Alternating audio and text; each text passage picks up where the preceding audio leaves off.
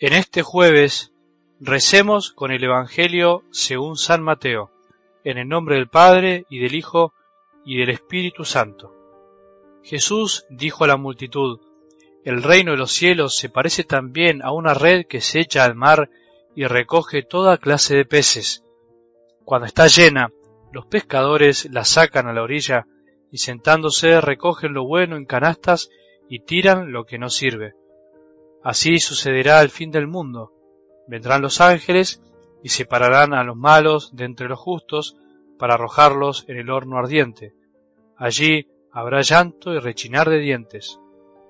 ¿Comprendieron todo esto? Sí, le respondieron. Entonces agregó, todo escriba convertido en discípulo del reino de los cielos se parece a un dueño de casa que saca de sus reservas lo nuevo y lo viejo. Cuando Jesús terminó estas parábolas, se alejó de allí. Palabra del Señor.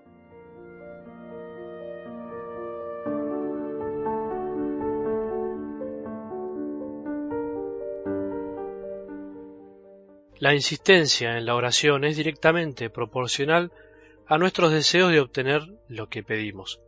Cuando abandonamos la oración en el fondo es porque no deseamos tanto lo que queremos desear y por lo cual nos acercamos a pedir.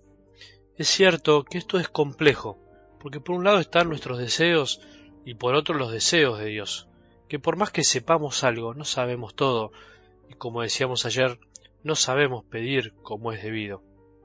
Esto es uno de los temas centrales del Evangelio que nos regalaba la liturgia del domingo.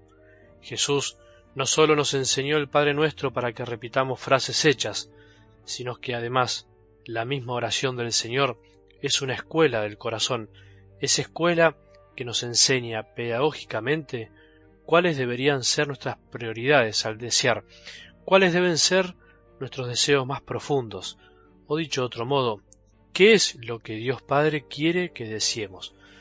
La realidad es que muchas veces insistimos en la oración en temas que no deberíamos insistir y no insistimos en los que deberíamos insistir. Es muy humano. Y de nuestra falta de oración o de nuestra oración mal orientada, muchas veces provienen todas nuestras aflicciones e incluso nuestros enojos o frustraciones para con Dios. Hay cosas en la vida que se entienden con el tiempo, necesitan tiempo, todo necesita tiempo. El Evangelio no es la excepción. Jesús hizo hombre en el tiempo, se tomó tiempo para estar con nosotros, estuvo sujeto al tiempo y le gustó pasar tiempo con los suyos.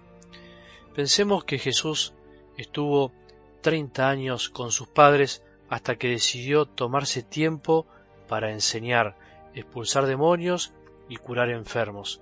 Se tomó tiempo para enseñarles a sus discípulos Estuvo tres años con ellos y les tuvo paciencia de fierro para saber esperarlos, en su estrechez de mente, en sus terquedades, en sus cerrazones.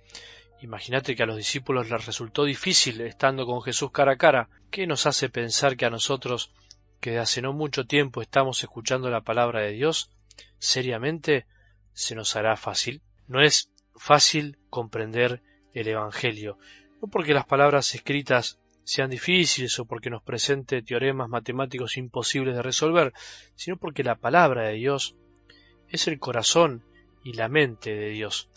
Las palabras de Jesús y sus actitudes, sus gestos son la forma de pensar y sentir de Dios, y comprender, aceptar y cambiar nuestra manera de pensar para que sea parecida a la de Dios es todo un camino, muchas veces dificilísimo de transitar. Nos cuesta cambiar, no queremos cambiar, somos reacios a cambiar. Está comprobado científicamente, nuestro cerebro quiere repetir acciones para que no le genere un desgaste. No nos gusta cuando alguien nos cambia algo, nos gustan las cosas como nosotros queremos o pensamos que tienen que ser, y todo cambio nos produce un cierto estrés. Tengamos paciencia, tengámonos paciencia mutuamente, no podemos cambiar de un día para el otro, no podemos comprender de un día para el otro. Siempre hay que volver a empezar. Fijémonos en la parábola de algo del Evangelio de hoy. El plan de Dios es el plan de la paciencia, el plan de esperar hasta el final. No estamos en el tiempo de la selección todavía, estamos en el tiempo de la pesca. El reino de los cielos se parece también a una red que se echa al mar y recoge toda clase de peces.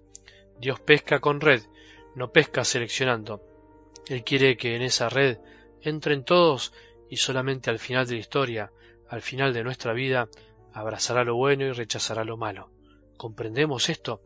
Estas son las cosas de Dios que muchas veces nos cuesta aceptar y cambiar. Por ahí la entendemos, pero no solo hay que entender las palabras, sino que también hay que empezar a vivirlas, hay que empezar a transmitirlas, con nuestra forma de pensar, de hablar y de sentir. Cuesta cambiar, somos reacios a cambiar. Los discípulos contestaron rápidamente que comprendían, sin embargo, en los comienzos de la Iglesia intentaron hacer una selección, intentaron ser ellos los que decidían quién podía y quién no podía estar en la red del reino de Dios. Tuvo que aparecer San Pablo para hacerles ver a los discípulos que tenían que abrirse al mundo. ¿No hacemos lo mismo nosotros muchas veces? ¿No somos selectivos en nuestros ambientes, en nuestros grupos en nuestras parroquias? ¿No somos selectivos al hacer apostolado?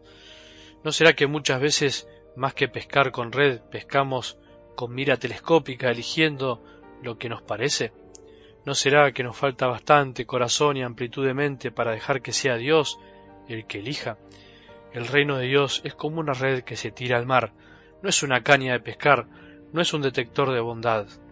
En el reino de Dios hay de todo un poco, por eso tenemos que aprender a convivir y no juzgar tanto, aprender a pensar como piensa el dueño del reino y dejar de pensar como pensamos nosotros.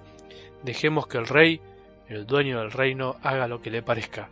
Mientras tanto nosotros vivamos como hijos, sabiendo que tenemos toda clase de hermanos, pero que en definitiva son hermanos.